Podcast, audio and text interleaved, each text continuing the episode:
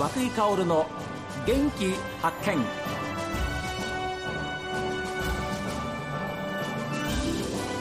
おはようございます。和久井薫です。和久井薫の元気発見。一日の始まりは私が発見した北海道の元気な人と出会っていただきます。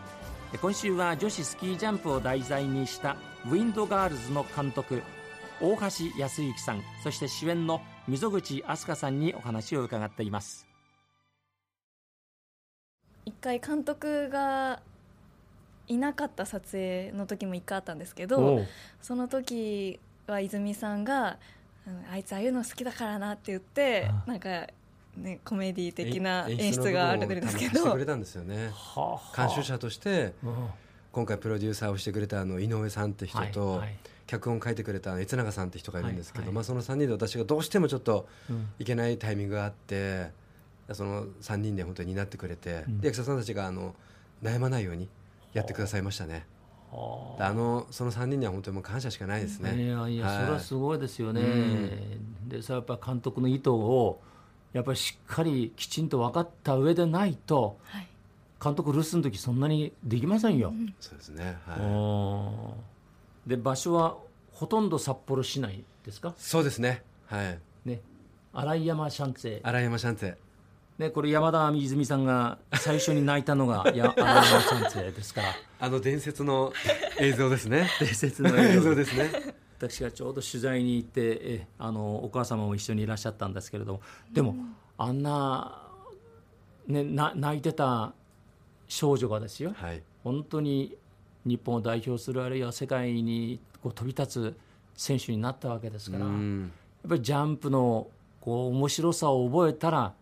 これやめられないんだなっていうふうに思いますよね。いや本当です、ね、今女子ジャンプはすごいやっぱり人気ありますけど、はい、やっぱりスタートは山田泉さんから始まってるわけですから、うんはい、えー、でそういう中で役柄を映画としてこう、はい、それこそ戦えたっていうのは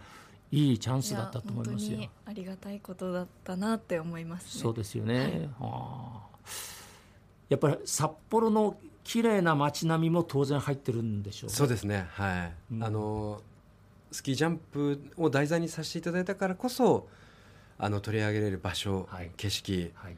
撮影できたんじゃないかなと思っております。はい。これだけ大きな都市でこんなにジャンプ台が近い街って世界そんなにないですよ。ないですよね、うん、ですからそれはもう札幌のまたいいとこでもあるわけですよね、ね、はい、うん、あのちょっとねジャンプ台の近くに行けばあのスキージャンプの音も聞こえるじゃないですか。そうだ。そうなん何とも言えないね、はい、風切り音と着地音と、はい、はい、それもね夏のプラスチック台と、はい。冬の雪の上のその風を切る音って違いますからね。いや本当ですよね。さすがですね。いやいや それはぜひあの見たことない近くに行ったことがないという方はですね映画を見ていただいた後行くとさらに迫力が伝わってくると思うんですけれども。さてその上映会です、はい、8月13日日曜日です。場所はどこですか？えっと、札幌市民交流プラザっていうところの3階で、はい、クリエイティブスタジオでやります、1回ですか？その日は、えっと、2回上映します。3時からと6時から午後3時からと午後6時から。はい、はい、えー、大体定員はなどのぐらいですか？えっと、200名ぐらい入りますじゃあ結構の方に見てそうですねはい。ますね、えー、8月の13日日曜日です。午後3時と午後6時から。えお盆の入りの日じゃないですか。そうなんですよ。だ早めにあの、まあ、お墓参りを済ませてですね。あるいは翌日14日に行くことかです、ね、そうですね、はい、ぜひ皆さん考えていただきたいと思いますけれども。さて今後の活動は監督どんなふうに？描いていらっしゃいますか、はい、まあ、8月13日以降、まあ、今もなんですけど、はい、あのスキージャンプのサマージャンプの競技があの今もうシーズンを迎えておりまして、はい、えーと、札幌市内、はい、もしくは全国に、これから多分大会が選手たちがこれからまた熱い戦いをね、うん、繰り広げていくさなかなんですけど我々としては、まあ、この札幌の上映を皮切りに、えーと、なんとか少しずつこうスキージャンプのある街へ。ああいいですね。はい、はい、あの上映できるようなきっかけを作っていければいいなと思っております。ですから札幌を皮切りに、はい、えー、まあもちろん道内たくさんありますからね。もちろんです。はい、えー、もちろんです。本州に行けば山形蔵王がありますから、えー、そういう意味ではぜひあの本州の皆さんたちにも今ラジオを聴いてる本州の方にもですねぜひ、えー、行ってみていただきたいと思いますけれども総括的なことになりますけれども監督今回のこういう短編映画といっても1時間半という本当に長編です、はい。えー、いろんな人に巡り会えていろんな経験をされたと思いますけれども、はい、今振り返ってみてこの「ウィンドガールズ」はい、どんな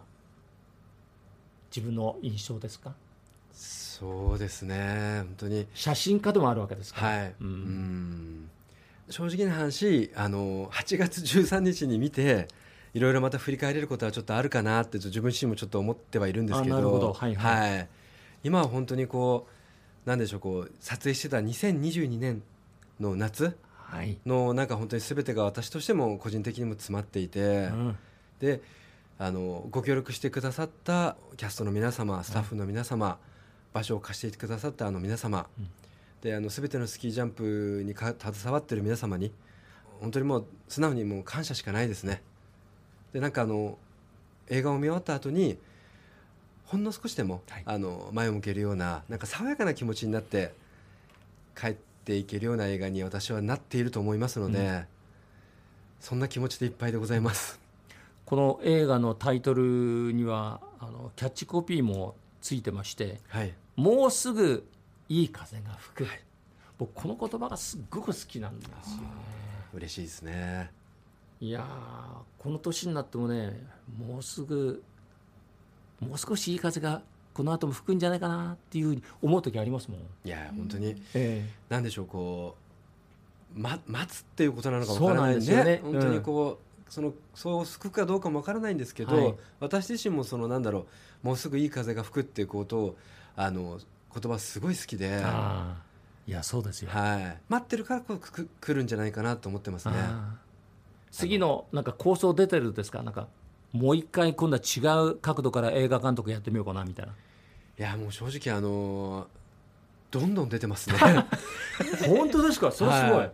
こういうもんちょっと自分でもびっくりしてるんですけど。あうん。じゃあ今回が一つのきっかけになりますね。私自身はやっぱりですか、はい、スチールとムービーの違いってのは大きい。そうですね。あの本当にこうあの映画を撮ったから写真家としての活動も今楽しいですしなるほどなるほど。はい、映画をまた作らせていただく機会があれば、うん、もういろんなもうイメージができてますね今。はい。それはすごい。私がこう写真でこう自分で撮るときはこうあえてその写真では写らない匂いですとか、時間ですとか、はい、そういったものをこう写すように写せるようにこう今日々やってるんですけど、なんか映画の中ではこうなんでしょうこう時間軸を表現するのに、分かりやすくとこう時計を写したりとか、なんかそういう風の動きでこう時間を経過させたりとかあるじゃないですか、だから